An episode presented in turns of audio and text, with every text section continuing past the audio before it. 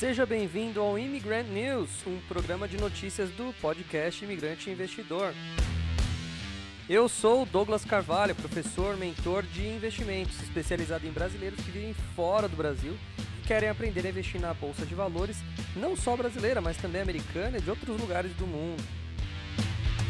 Nesse programa você vai ouvir notícias fresquinhas do mercado financeiro mundial, lidas ou traduzidas em tempo real por mim mesmo eu vou aproveitar para comentar tudo isso para que você tenha melhor informação.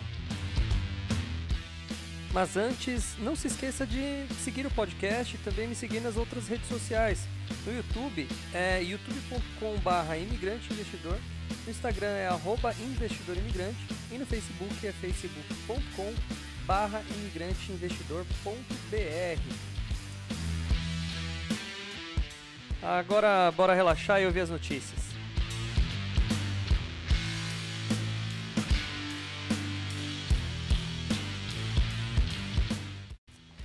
Fala imigrante! Bom dia para você. Nesta segunda-feira, dia 11 de outubro, amanhã, dia das crianças aqui no Brasil, ou dia da padroeira, né? Nossa Senhora Aparecida também, feriado amanhã. Amanhã é dia de ficar em casa tranquilão, mas eu, como trabalho dando aula para pessoas de fora do Brasil, amanhã é dia normal para mim e hoje também. Neste momento, um dia super chuvoso aqui aquela chuvinha fraca, mas é aquela que vai durar o dia inteiro, aquele dia cinza, né? Aqui na minha cidadela. Vamos falar de bolsa de valores, que é o que eu sei que vocês uh, vêm aqui para escutar de mim. Antes disso, eu quero mandar um beijo para Chris Wood, lá da Austrália. Chris Wood, ela sempre me manda, minha ex-aluna, terminou meu curso comigo, mas ela se apaixonou pelo mundo de bolsa de valores é, e agora ela acompanha assim vorazmente né, o que eu venho falando e o que as outras pessoas, é claro, ela vem se informando sempre para lá e para cá. Quero mandar um beijão para ela e também pro pessoal da Austrália, porque a Austrália está aqui hoje. Tava dando uma olhada nos meus, nas minhas audiências aqui, na minha audiência. Em primeiro lugar ainda Brasil, né, pessoas morando no Brasil. 27% da minha audiência está no Brasil. 25% nos Estados Unidos e 19% na Austrália. A Austrália pulou para o terceiro lugar, tá? Em quarto lugar, Irlanda com 11%. E aí vem o United Kingdom com 7%. E 44% dos meus alunos ouvem através do Apple Podcast, enquanto 28% ouve pelo Spotify, os dois mais uh, ouvidos aí. Muito obrigado pela audiência de vocês. Um beijão para Chris Wood, que está lá na Austrália e me mandou aqui. Eu vou assistir, Cris. Eu vi ontem à noite só sua mensagem e hoje de manhã que eu peguei para ler as mensagens. Já respondi suas perguntas. Ela sempre vem com dúvidas, olha. Então eu sempre vou respondendo. Mas uh, ela mandou um vídeo legal aqui sobre a crise financeira dos Estados Unidos. Eu vou dar uma olhada. Bretton Woods. Vou dar uma olhada nisso aqui, cara. Muito legal. A história aí que é bem legal. Bom, vamos lá. Vamos falar de uh, outras coisas. Bom, bom, bom, bom, neste exato momento, 10h34 da manhã aqui e a bolsa já abriu, já, já abriu. Ah, eu tive que reiniciar meu computador, fechei tudo. Deixa eu abrir de novo o meu, meu profit aqui enquanto isso, mas a bolsa uh, nada muito, nada muito ruim, nada muito bom. Aquele, aquele dia mais arroz com feijão, aquele dia mais simplão, né? Aquele dia chuchu que não tem gosto, não tem cheiro, né? Não serve para nada, tá? Mas ah lá, vamos lá, vamos ver o que está acontecendo aí. Bom, eu queria falar uh, de uma coisa que vem me chamando a atenção. Eu acho que eu cheguei a comentar isso no podcast da sexta-feira, mas eu vou ler agora para você ver, né? A gente tem aquele feeling, né? Primeiro você tem o hint, né? Que é, é quando se fosse a, a, o feeling da coisa e depois parece que as, as notícias aparecem, né? Uh, B3. Mercado de ações tem movimento diário de 34 bilhões em setembro. Os maiores volumes vieram do mercado à vista de ações, com 33 bilhões na média diária, alta anual de 22% e mensal de 1,5%. A B3 registrou volume financeiro médio diário de 34 bilhões em setembro, alta de 24% na comparação anual. Em relação a agosto desse ano, o avanço foi de 2%. A empresa divulgou nesta sexta-feira os seus destaques operacionais. Os maiores volumes vieram do mercado à vista de ações, com 33,4 bilhões na média, alta de 22% e mensal de 1,5%. O número de investidores ativos cresceu 3,34 milhões, é, 29% a mais que setembro de 2020. Uh, 3,34 milhões, estou achando demais. Em relação a agosto, eu acho que ele quis dizer que agora atingiu 3,34 milhões, porque crescer 3,34 é muita coisa. Em relação a agosto, houve um crescimento de 1,4. O número de empresas listadas passou de 401 para 455. Pô, um aumento de 5% aí, né? O valor. Não, 5 não, o louco, muito mais. O valor de mercado das empresas cresceu 24,5% na mesma base de comparação, mas recuou 5,8% em um mês para 5,18 trilhões tá? 5,18 trilhões. É, um, no mercado de derivativos futuros, o volume de contratos cresceu 24,5% na comparação anual e 16,1% na mensal. Ainda no mercado de futuros, a receita média por contrato teve recuo de 19% na comparação de setembro para, para 1,7 reais. Em relação a agosto, a queda foi de 14%. Uh, por que eu falei que eu tava, queria falar sobre isso? O número de investidores na bolsa, ele, ele, vamos lá, vamos, vamos tentar explicar de uma maneira bem legal para você. Saltamos de 400 para 455, ou seja, mais de 10% de aumento no número de empresas, tá? Obviamente, se aumenta o número de empresas, o dinheiro que vai ter que circular na bolsa tem que ser o mesmo. Se não for, se não tiver um aumento no mesmo, na mesma ordem de proporção, o preço das ações tendem a cair, tá? Então, se você, você vê que nos últimos 12 meses o, o número de empresas saltou de 400 para 455, a gente tem que ver nesse mesmo período quanto que, quanto que cresceu o volume negociado na bolsa também, o dinheiro negociado. Tá? Se cresceu na mesma proporção, isso é uma boa notícia. Se não cresceu na mesma proporção, isso é uma notícia. Então é isso que a gente tem que levar em consideração. O crescimento da bolsa também é uma coisa legal para se, inter... se interessar aí, né, nessa notícia, porque justamente ela vai dizer pra gente se o mercado, num geral, vai subir ou vai cair, tá? Porque dinheiro não se cria, dinheiro muda de mão. Bom, legal, notícia dada. Próxima notícia, já falando ainda de mercado geral. É uma empresa chamada, uma research chamada Verge Asset, aumenta a proposta em ações brasileiras, apesar do mercado precificar cenário inóspito para a bolsa. Em sua tradicional carta mensal, essa gestora informou que ainda está subindo gradativamente a posição em juros. Vamos lá.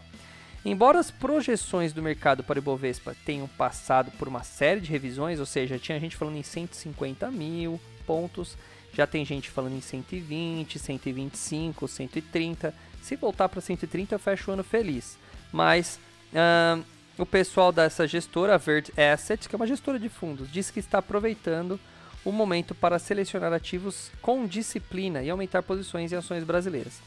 Abre aspas. Acreditamos que uma série de boas empresas estão negociando a valores bastante interessantes e temos seletivamente e com disciplina aumentado a posição nesse mercado, fecha aspas, é o que disseram os analistas da casa na sua carta mensal. Para a gestora, essa seleção é ajustada pelo fato de que hoje o, mercado acionário do Brasil parece precificar um cenário inóspito, ou seja, né, o que, que eles estão falando aqui? Que tá todo mundo pessimista, né?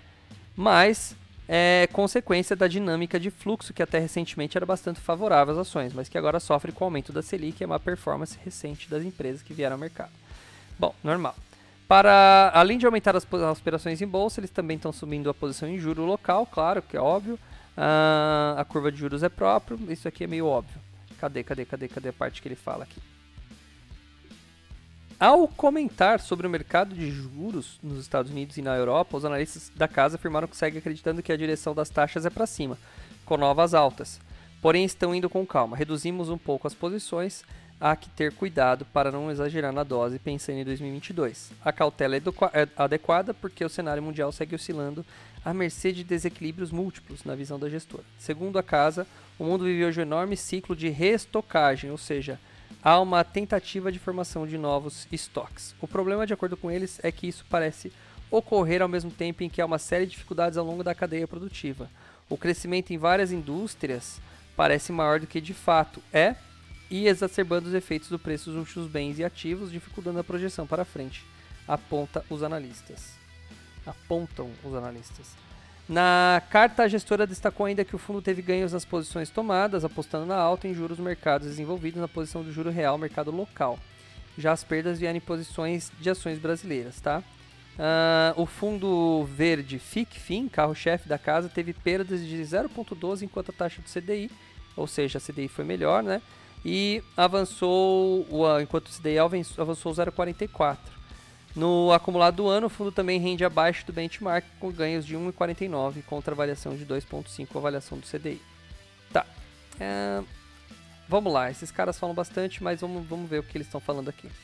Obviamente, o mercado está vendo em baixa, muita coisa em promoção, então eles estão procurando ativos aí que tendem a crescer, mesmo com a queda neste momento, né, numa baixa da bolsa aí, sendo negociada neste exato momento a 113 mil. Ah, deu uma subidinha agora, hein? De leve, mas deu.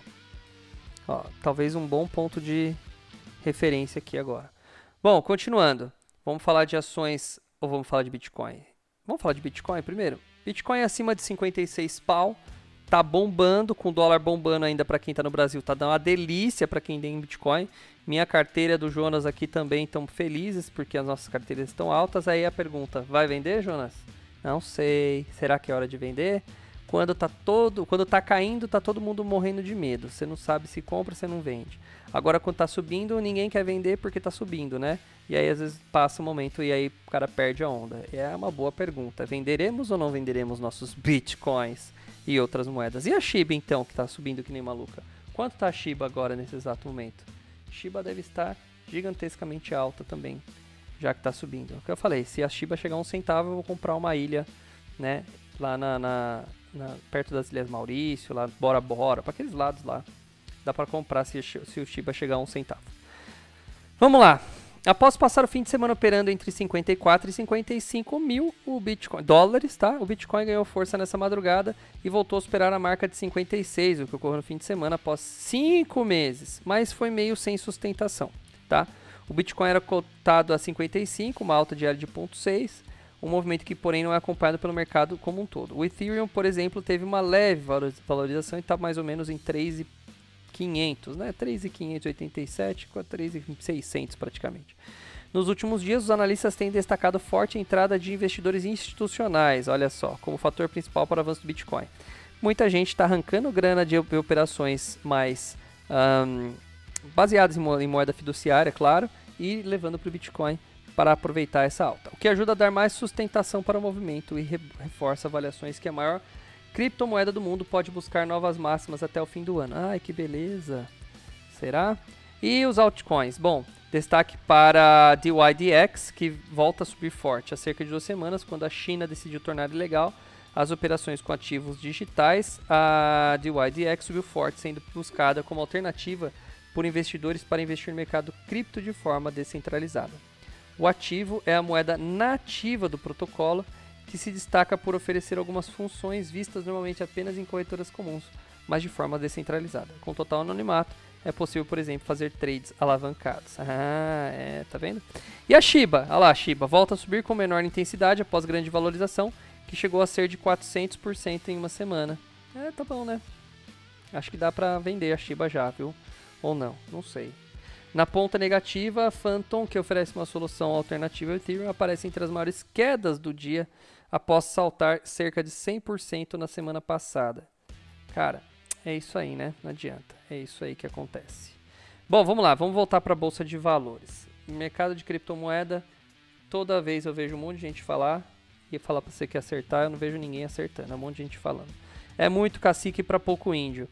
Ibovespa, o Ibovespa sobe, pá, pá, pá. Não, isso eu já falei, pô, deixa eu, poxa, poxa, peguei matéria errada. Eu quero essa aqui. Olha lá, vamos lá vamos falar de coisas legais aqui. Cora Saúde, a Cora, é o momento do, da, da, aqui que eu falo das pequenas notícias com grandes resultados. A Cora Saúde Participações comunicou que em, em 9 de outubro, a subsidiária Camburi Participação celebrou um contrato de compra e venda de cotas e outras avanças para a compra de 80% do grupo Otto. A empresa deve formar uma sociedade com acionistas fundadores do Otto para operar todas as suas atividades no Ceará, tá? Uh, beleza, ó, a Cora tá entrando mais um pedaço aí. No, no, enviado, no comunicado enviado à CVM, a Cora afirma que comprou o grupo GTO e que foi fundado, que esse grupo foi fundado em 91 em um dos maiores e tradicionais grupos hospitalares do Ceará, com presença em Fortaleza, Oxente, Bichinho, Calcaia e Messejana, não, não conheço. O Hospital Ortoclínica Matriz possui 194 leitos. A compra terá o valor de 248 milhões de reais, dos quais 140 serão à vista na data do fechamento e 79 milhões num prazo de seis anos. 29 milhões pela troca de ações referentes a participações na Cora, Hospitais Gastroclínica e Hospital São Mateus de Fortaleza. Esses serão incorporados ao Grupo Otto, sobre o qual a Cora passa a deter 80% das ações. Os acionistas fundadores do Grupo Otto ficam com os outros 20% da participação. Ou seja, a Cora vai meter 248 milhões comprando uns hospitais lá na, no Ceará e incorporando na sua, no seu ativo. É bom ficar esperto que hospital é hospital, né, gente? A gente sabe que hospital vai bem. Uh, Gol. A Gol atualizou as expectativas para o terceiro trimestre de 2021 e calcula prejuízo menor por ação no período. Eita, boa, Gol. Na previsão anterior, divulgada na última sexta-feira, a companhia aérea previa prejuízo de 3,20 por ação entre julho e setembro desse ano. No entanto, agora calcula que o prejuízo será de 2,58 por papel. Tá bom demais, né? A Gol informou que a receita unitária de passageiro, a PRASC, para o trimestre tende a ser maior em aproximadamente 5%, quando comparado ao mesmo período do ano passado. A Gol espera uma receita RASC 5% maior em relação ao terceiro trimestre de 2020. Ainda segundo o comunicado, as vendas diárias encerram o trimestre em 28 milhões, representando um aumento de 48%. É, a Gol ela tem a receita crescente, né? Interessante. Com 82% da taxa de ocupação no trimestre, a Gol segue ajustando sua oferta demanda. A companhia informou que superou suas projeções financeiras para o período, apesar da desvalorização cambial. Uh, vamos ver o que ele fala aqui. Aspas para um cara aqui, Richard Lark. Nosso foco no quarto trimestre de 21 é adequar diligentemente nossa capacidade ao aumento da demanda, tanto no segmento de viagens a negócios como as viagens a lazer em função da temporada de férias. Aumentar o inventário de assentos e para vendas de Black Friday, o retorno das rotas internacionais para Punta Cana, Cancún e Montevideo. É o que ele falou, né? O, o presidente aí, o vice-presidente financeiro da Gol, Richard Lark. Tá bom. Gol, Gol é Gol. Eu já falei que Gol e outras empresas aéreas nem chegam perto da minha carteira. Você já deve saber, querido ouvinte. Banco do Brasil e Bradesco segue comunicado divulgado na sexta-feira que o Banco do Brasil vendeu sua participação no banco digital Digio para o Bradesco. Assim, o Bradesco celebrou com a BB Elo Cartões Participações, controlado do Banco do Brasil, um contrato para a compra de 49,99% é, por cento da Digio. O valor que o Bradesco vai pagar vai ser de 625 milhões de reais. Ao fim da transação, o Bradesco passará a deter de forma indireta 100% do capital social da Digio. Caramba! O banco foi criado pelo grupo Elopar, uma holding criada em 2015 por meio de uma parceria entre o Banco do Brasil e o Bradesco, que atualmente conta com 2 milhões de cartões de crédito e uma carteira de crédito com 2,5 bilhões. A conclusão da transação ainda precisa se passar por aprovação do CAD para ver se vai dar certo. Mas aí a gente está vendo, né? Bradescão, que é meu querido Bradescão, uma das ações mais antigas na minha carteira, está aí aumentando o seu portfólio de investimentos. Mais uma aqui, aquela ação que ninguém conhece, mas vamos ver. Plano e Plano. Segundo o comunicado enviado na sexta-feira, as vendas líquidas da Plano e Plano foram de 326 milhões no terceiro trimestre de 2021, uma alta de 45,3% em comparação com o mesmo período anterior. Caraca, 45%. É bom, ano anterior também, não sei o que esses caras fazem, vamos ver. A venda sobre oferta tiveram alta de 6 pontos percentuais em 12 meses, a 43%. A construtora informou também que encerrou o mês de setembro com 8.300 unidades de estoques. Em janeiro havia 9.2, né, ou seja, 9.200 unidades em estoque. Interessante, interessante. Ômega Geração. A Assembleia Geral de Acionistas e o Conselho de Administração da Ômega Energia elegeram o presidente, o ex-presidente da Petrobras, Roberto Castelo Branco, para vice-presidente do Conselho de Administração informou a empresa em comunicado ao mercado na sexta-feira. Para quem não se lembra, o Roberto Castelo Branco é o ex-presidente da Petrobras, aquele que foi arrancado de lá pelo senhor presidente Bolsonaro em fevereiro e que fez as ações da Petrobras caírem a 20 reaisinhos foi quando eu comprei né, ações da Petrobras novamente e tô com elas até agora sendo precificadas mais ou menos nesse momento a uns 30 pau. Quanto tá a Petrobras nesse exato momento aqui? Vamos ver. Petri tá mais ou menos 30 e 47. Olha, ultrapassou a faixazinha aqui. Agora eu vou ter que segurar a Petrobras mais um tempinho, que estourou meu estourou meu meu suporte. Eu vou meu suporte, não, minha resistência, eu vou ter que segurar ela mais um tempinho.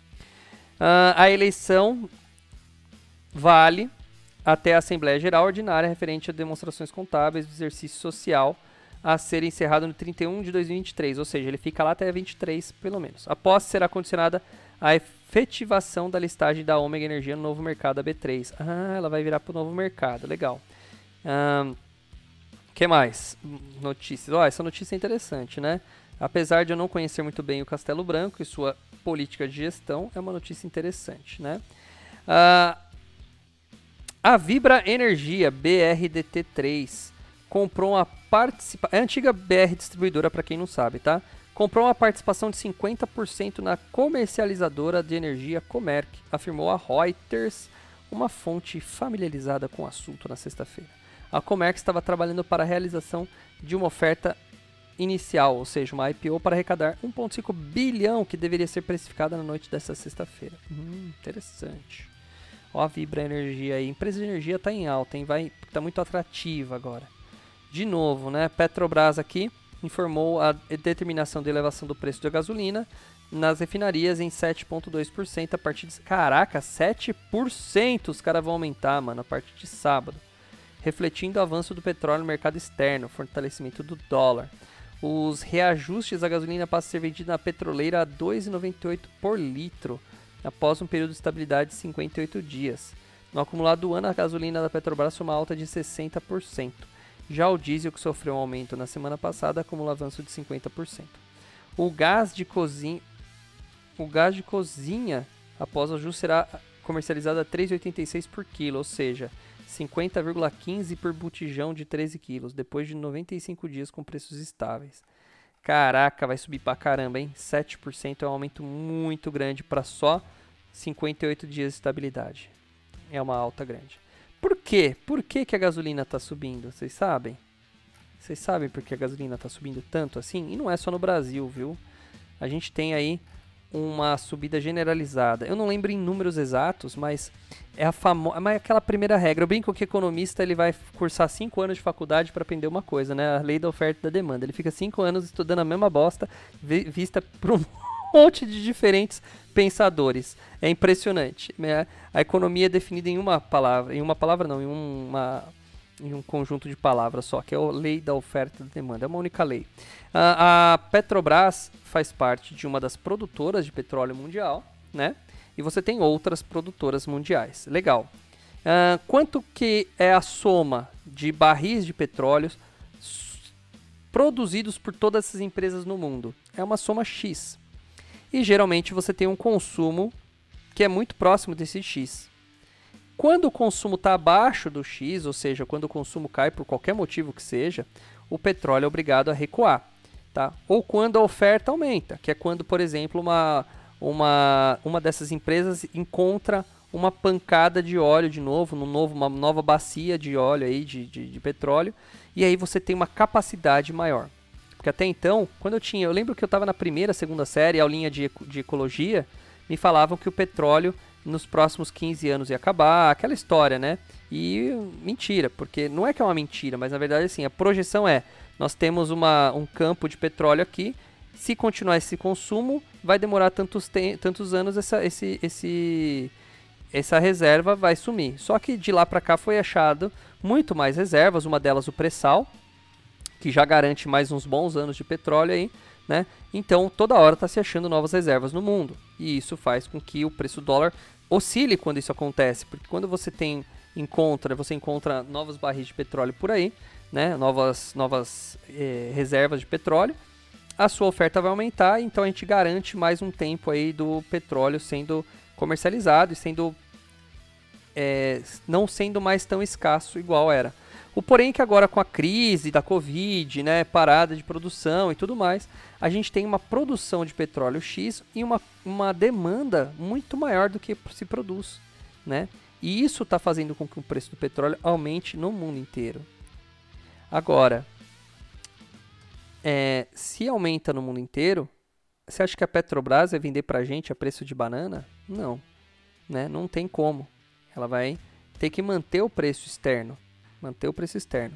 Até concordo que se tivesse uma, uma, uma, uma competição maior, a gente poderia sim ter um mercado mais um pouquinho mais justo com o petróleo um pouco mais, mais barato mas não tem que fazer. Ela vai vender ao preço do mercado, senão ela vende lá para os Estados Unidos, vende para a Arábia Saudita, sei lá, vende para qualquer outro lugar que esteja querendo comprar dela. E aí a gente se ferra mais ainda. Então não adianta, tem que vender ao preço internacional. Infelizmente o óleo é uma commodity, assim como várias outras coisas, tá? Então o acesso é precificado internacionalmente, tá bom? Bom, vamos lá, continuando. O que mais que eu tenho aqui de. Ah, lembrei. Aqui, essa daqui é uma notícia interessante. Com bilionários, o setor aeroespacial descola e atrai mercado financeiro, né? E aqui, pelo menos nessa matéria, está assim: saiba como investir. Nos últimos anos, as companhias privadas têm ampliado seu papel nos lançamentos de satélites, foguetes e missões para fora da Terra, né?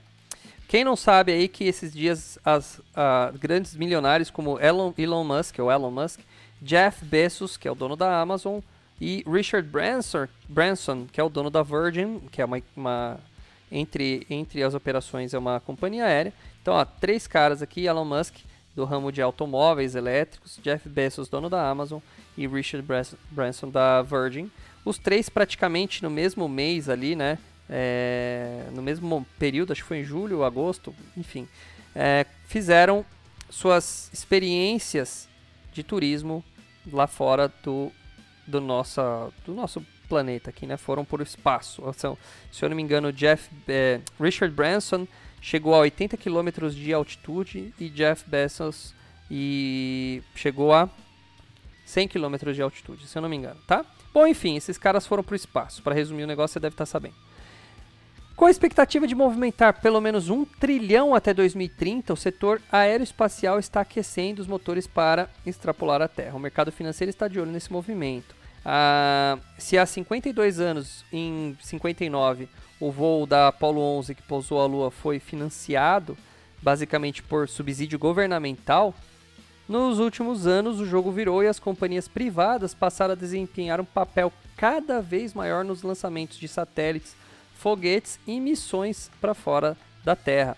Para as próximas décadas, a expectativa é de redução dos custos de lançamentos, avanços massivos em tecnologia e aumento do interesse dos setores público e privado no segmento, enquanto o turismo com transmissões ao vivo ajudará na popularização dos programas espaciais. Dessa forma, a chamada nova era espacial tem potencial para movimentar 1,4 trilhão globalmente até 2030. Esta é a estimativa do Bank of America, frente aos atuais 400 bilhões que o setor representa hoje na economia do mundo. Tá? Para quem não está vendo, tem um gráfico aqui mostrando o crescimento, 2019 quatro, pouco mais que 400 bi e vai crescendo numa linha reta também, expectativa bem simples aqui, para 1, 1 trilhão e 400 bilhões aí em 2030. Já Morgan Stanley estima que a cifra trilionária só deverá ser alcançada lá para 2040, mas ressalva que o ritmo atual os valores podem chegar antes. Ah, legal, né? O cara fala vai chegar em 40, mas pode chegar antes, né? Uh, estamos entrando em uma excitante nova era de exploração espacial que envolve a mão do governo e mão de empresas privadas, desde empresas aeroespaciais tradicionais audaciosas novas empresas. Esta corrida é impulsionada pelo comércio e pela rivalidade, afirma Adam Jonas, head da equipe de espaço e mobilidade compartilhada do Morgan Stanley. Tá? Para ele, embora aparentemente sutil no início, a relevância para os mercados investidores tornará cada vez mais clara para uma ampla gama de setores e empresas. Olha, realmente eu no, no meu período de vida eu nunca, nunca vi mais, é, falar tanto de espaço como agora, se, tirando quando sai um filme no, na Hollywood ou qualquer coisa assim. Mas na prática é, é um momento em que a, o mercado aeroespacial está bem, tá bem no foco mesmo. E eu acho que com, a, com existe sim um, uma, um movimento mesmo porque você vê um aumento de, de, canais no YouTube falando disso, né? Acompanhamento sobre esse assunto também. Eu, há um bom tempo, eu sigo o canal do, do Sérgio Sacani, que é o, que é o canal do Space Today. Ele está sempre por aí nos, nos podcasts, sendo entrevistado. Ele tem um podcast dele também. E eu tive a oportunidade de conhecê-lo pessoalmente esse ano. Então, é, ninguém reconheceu o cara. E eu falei, pô, esse cara aqui é o, é o Sérgio. Daí fui lá falar com ele e tudo mais. E aí, é, é um cara que está se tornando aí um, uma referência aqui no Brasil para esse, esse, esse tipo de informação. Bom, empresas bilionárias e pequenos players estão disputando, né? Apesar da, da SpaceX, Blue Origin e a Virgin Galactic, uh, como eles ganharam holofotes, podem ter sido criados bilionários e entusiastas nesse setor. É, a disputa pela nova corrida espacial está acirrada, né? Você tem o Elon Musk, o Jeff Bezos da Blue Origin, né, que se enfrentam na justiça em briga por contratos e alfinetadas públicas mútuas dos dois bilionários. A Boeing e a Embraer prenderam recentemente mais de 3 mil profissionais para as empresas do Musk e do Bezos. Né? A Boeing compete agora com a SpaceX por contratos. Ela está perdendo para a SpaceX, que está avançada no setor possui missões com a NASA e a Boeing não tem conseguido alcançar a tecnologia necessária, afirma Vinícius Araújo, analista da XP. Boa parte das empresas tradicionais do setor de aviação do ELA tem algum grau de exposição à indústria aeroespacial. No entanto, poucas têm foco exclusivo. Uma das exceções é a Virgin Galactic, que tem ações na bolsa SPSE, a única empresa de capital aberto que atua diretamente no setor de turismo espacial. Empresas espaciais dedicadas majoritariamente ao segmento permanecem privadas, como a SpaceX e a Blue Origin. Esta realidade é parcialmente resultado de fluxo de caixa inconsistentes e do alto nível de risco envolvido, seja da perda da vida ou da nave espacial, os quais não são atraentes para investidores do mercado financeiro, afirma o Bank of America. É verdade, né? Você investe lá no Blue Origin, morre um monte de nego num, num foguete, pronto, a ação vai lá no, no chão, né? Fundada pelo CEO da Tesla, o, a SpaceX surgiu no mercado privado de corrida espacial como a pioneira, mesmo não sendo listada, já tem um valor de mercado de 74 bilhões de dólares. Entre seus feitos está ter sido a primeira empresa a completar missões tripuladas e não tripuladas para a Estação Internacional Espacial, a famosa ISS. Legal, né? Um, Musk tem sido um dos maiores defensores de um pouso humano em terras marcianas, mas a NASA já deixou claro que ir até a Lua é pré-requisito para ampliar ambições mais é, ampliar missões mais ambiciosas. Por isso, entre 2023 e 2024, uma missão tripulada comandada pela SpaceX quer ser a primeira a chegar na Lua desde Apollo 11 em 1969. E, peraí, não, não, Apollo 11 foi a primeira a chegar à Lua, né? Mas teve gente depois, né? Por que, que ele está falando aqui? Tá errado esse texto aqui.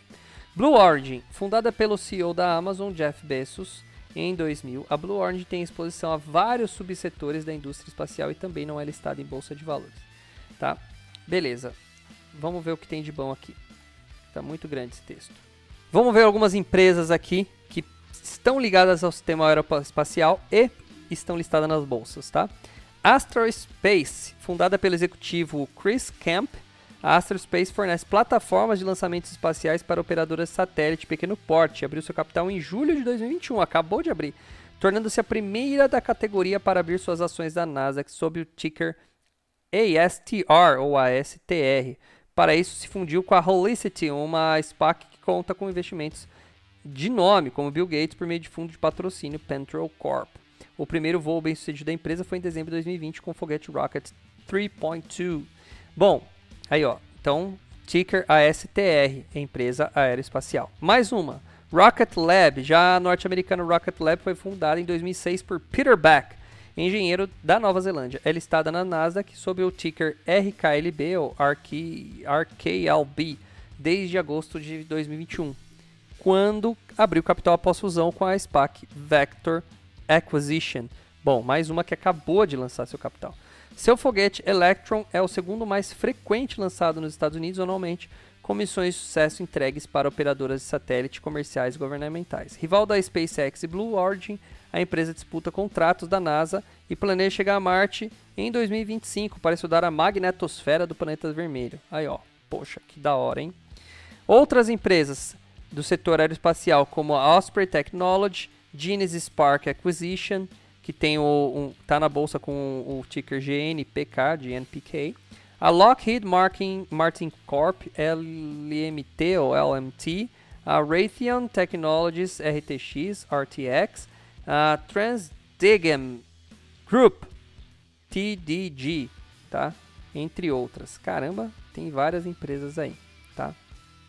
Uh, embora os gastos nominais com espaço tenham continuado a crescer desde a virada do século, agências governamentais como a NASA têm consumido cada vez menos orçamento do governo federal. Ante tudo, era sobre a tecnologia aeroespacial, tá? É, era financiado pelos governos, né? Isso tem migrado graças ao desenvolvimento de empresas privadas, principalmente por parte da SpaceX, com a migração de estrutura, tecnologia e equipamento. O governo passou a terceirizar esse lançamento de satélites para a indústria privada, destaca Vinícius Araújo, analista da XP. Bom, é o seguinte, terminando aqui para você ficar esperto. Tem também empresas que estão sendo negociadas no Brasil. Aqui, para quem está nos Estados Unidos, pode comprar diretamente. Para quem está no Brasil, vou dar algumas dicas também. A Garmin, tá? Que trabalha, acho que você já deve ter visto os GPS da Garmin. É uma BDR que pode ser comprada no Brasil, tá bom? Já que ela mexe com tecnologia GPS e vende muito para essas aeronaves e coisas assim. A Honeywell, que é uma multinacional americana também que produz grande variedade de produtos, tá? Para esses sistemas aer aeroespaciais. No segmento aeroespacial oferece sistemas, serviços e produtos para fabricante de aeronave. A Honeywell está com um ticker aqui é, HONB34. Tá? A Raytheon também está aqui no Brasil. Ela é da área de armamentos e equipamentos para uso militar e comercial. É a maior produtora, a maior produtora de mísseis guiados. Em 2019, combinou seus negócios com a United Technologies, formando um conglomerado que abrange aviação comercial equipamento de defesa. Ticker RYTT34. A Lockheed, você já deve ter ouvido algum, já deve ter ouvido falar de algum avião que tem esse nome, né? Lockheed. A Lockheed Martin Corporation tem o ticker LMTB34, fabricante de produtos aeroespaciais. Nasceu da fusão da Lockheed Corporation e da Martin Marietta. Uh, atua como pesquisa, desenvolvimento, fabricação e design uh, de sistemas, produtos e serviços de tecnologia. O segmento espacial envolve a produção de satélites, sistemas de mísseis estratégicos defensivos uh, e sistemas de transporte espacial. É muita coisa, né? Ou seja, esses caras aqui são caras que você pode pôr na sua carteira para investir nesse segmento, tá? Tem ETFs também. Deixa eu ver se tem algum ETF no Brasil aqui. Ah, o ETF Arc Space Exploration é, é, é, é, um ETF lá de fora. A RKX, tá, da Arc Capital, é um fundo que você pode investir também por lá. Tem mais uma pancada de ETFs que eu falaria, demoraria um tempão para falar de todos. Mas interessante, né? Colocar uma carteira. Eu acho muito legal fazer carteira diversificada por setor. Eu trabalho nessa, nessa pegada. Eu tenho minha carteira de banco, eu tenho minha carteira de energia elétrica, eu divido dentro do meu FI as carteiras por setor também. Então a carteira de, de, de galpões logísticos, a, a, carteira de shoppings. Então eu tenho uma bem diversificada aí, né? Fazendo bastante isso daí. Cara, porque por mais que pareça render pouco, quando você diversifica muito, no longo prazo você tem bons rendimentos. Então eu sou quase uma ETF humana aqui, né? Mas eu acho muito legal a gente ter uma, uma boa diversificação na carteira e aí eu peso minha carteira quando eu vejo alguma oportunidade maior, aí sim eu tenho um, ganho maior, um, um ganho maior, né? Uh, mas de resto é isso que a gente faz. Então eu acho interessante sim montar uma carteirazinha de leve do setor aeroespacial porque ele tende a crescer mesmo, cara. É, olha, eu tenho uma, uma vez, meu pai, eu vou contar essa história, ouvinte, eu já estourei o tempo pra caramba do podcast de hoje, mas eu não vou perder esse, esse momento. É, eu me lembro muito claramente, lá nos anos 90, tá? E eu nasci em 84, então eu tinha assim, talvez pouco mais que 10 anos de idade. E meu pai, ele ele tinha uma empresa, uma, uma loja, né?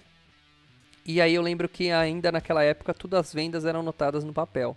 E aí um cara é, que se chamava Fulvio, ele fez uma oferta para fazer um dos primeiros aplicativos de controle financeiro, onde meu pai podia ir naquela época. Olha, naquela época tinha acabado ali, a gente estava no fim da inflação. Eu não me lembro exatamente se foi antes ou foi depois, mas eu lembro que meu pai tinha muito trabalho. Eu acho que foi na época da inflação, então eu tinha menos de 10 anos, porque a inflação acabou ali, o dólar entrou em 94, então isso aí eu tô falando deve ter sido 1992, 93, um pouco antes de acabar uh, de, do real entrar, tá? Mas, enfim, é, esse Fulvio foi lá oferecer um primeiro software, um aplicativo que ele mesmo ia desenvolver para fazer o controle financeiro da empresa. E eu, pequenininho, meu pai perguntou assim: e aí, filho, o que, que você acha? Você acha que a gente deve comprar esse, esse negócio, esse programa desse cara e fazer o aplicativo pelo computador? E aí eu me dei uma resposta para meu pai que foi essa. Eu falei, pai, o que, que você acha? Você acha que daqui 10 anos, daqui, né, no futuro, o computador vai desaparecer ou ele vai estar tá mais presente, né? Cada vez mais presente na vida das pessoas. Meu pai falou, ah, obviamente ele vai estar tá mais presente. Desaparecer que não vai, né? Eu falei, então você vai ser um dos primeiros a ter a sua empresa controlada financeiramente por um computador. E aí ele falou, pô, é verdade. E aí meu pai foi lá e comprou e foi um dos pioneiros nisso na época de ter o seu a sua lojinha, uma lojinha pequena, não é nada grande não, uma loja controlada por computadores, né? Ou seja, quando entrava, fazia uma venda, se lançava no computador, não tinha mais papel. Olha que louco, né? Então, assim, pensar de como vai ser a tendência futura te faz fazer boas escolhas nesse exato momento. Então, por isso que eu falo, banco digital, é, Bitcoin, né, ou, ou criptomoedas, né? Mercado aeroespacial, empresas de 5G relacionadas ao 5G, tecnologias 5G, são ótimos investimentos para daqui 10, 15 anos você vai estar tá, é, dando risada porque você entrou no começo desses, dessas novas eras. Imagina quem entrou no começo da internet investindo aí né, em empresas como Microsoft, ou começo do computador, né? Microsoft, ou empresas de internet como a Oracle, empresas como a própria Apple, que vem também, né, veio também trazendo aí uma revolução tecnológica. Cara, é essas empresas que você tem que olhar agora, tá? É essas empresas que você tem que olhar para pôr aquele dinheirinho. Se você tivesse colocado um dólar na Apple lá em 1970, 80, tudo bem, eu nem era nascido, mas se tivesse é, colocado, talvez você seria um grande milionário hoje, porque você teria uma ação só, você já seria muito rico, porque aquela uma ação valeria muito já hoje, tá? Então tem que pensar sempre nesse futuro, tá bom, gente? Espero que vocês tenham gostado. Hoje eu estourei bastante tempo, mas é, é praticamente um feriado aqui, então eu tô tranquilo, né? Tenho mais tempo hoje. Espero que você tenha gostado. Mande lá no arroba Carvalho sua mensagem. Beijo para a galera que tem me mandado mensagem. Você pode sugerir pauta para eu falar aqui também. Pode mandar pergunta para eu responder. E aí eu vou respondendo também. Um abraço para todo mundo. Tchau, tchau, galera.